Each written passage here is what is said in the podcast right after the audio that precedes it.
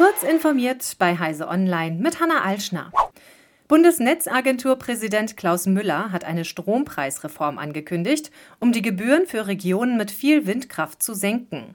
Laut einem Interview in der neuen Osnabrücker Zeitung liege im Bundestag ein Gesetzentwurf, der die Bundesnetzagentur autorisieren würde, faire Netzentgelte einzuführen. Wie Müller erklärte, müsse der Ausbau mit erneuerbaren Energien belohnt und in dieser Hinsicht aktive Regionen nicht noch zusätzlich belastet werden. Von einer Neuregelung würde demnach insbesondere der Norden Deutschlands und andere Regionen profitieren, die sich dem Ausbau der Erneuerbaren zugewandt haben. Protest gegen eine Neuordnung der Netzentgelte und die Einführung von verschiedenen Strompreiszonen ist aus Süddeutschland und vor allem aus Bayern bekannt, das vergleichsweise kaum Windkraftausbau vorangetrieben hat.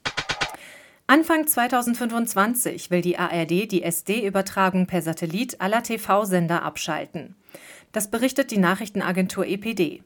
Bereits im vergangenen November hatte die ARD die SD-Sender One, Tagesschau 24 sowie Arte und Phoenix abgeschaltet. Bis 2025 sollen die verbleibenden Sender der ARD folgen, schreibt EPD. Die Sender sind über Satellit dann nur noch in HD-Auflösung empfangbar. Eine Doppelversorgung mit SD und HD bei der mittlerweile sehr geringen Nutzung von SD ist wirtschaftlich nicht mehr vertretbar, sagte ein Sprecher der Nachrichtenagentur.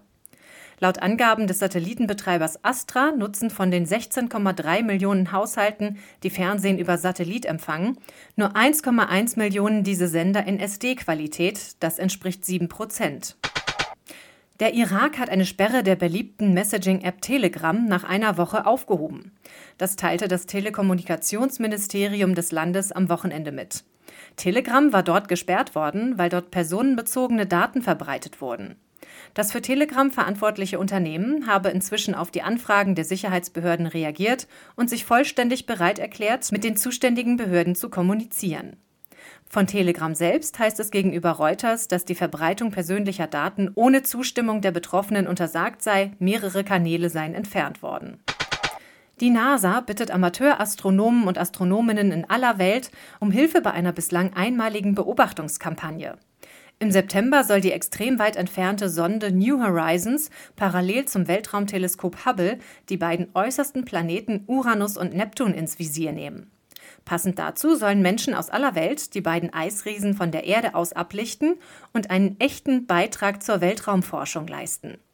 Von der Zusammenführung und Auswertung der so gesammelten Daten erhofft sich New Horizons Chefwissenschaftler Alan Stern neue Erkenntnisse über die Atmosphären der beiden Riesenplaneten und der dort möglicherweise noch schlummernden Rätsel. Diese und weitere aktuelle Nachrichten finden Sie ausführlich auf heise.de.